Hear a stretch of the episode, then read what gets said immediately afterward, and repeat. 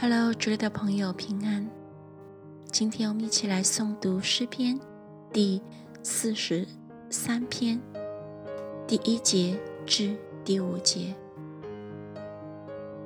神啊，求你伸我的冤，向不虔诚的国为我辩屈。求你救我脱离诡诈不义的人，因为你是赐我力量的神。为何丢弃我呢？我为何因仇敌的欺压时常哀痛呢？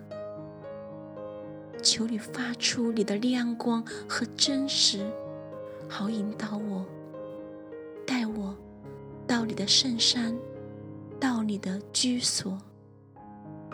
我就走到神的祭坛，到我最喜乐的神那里。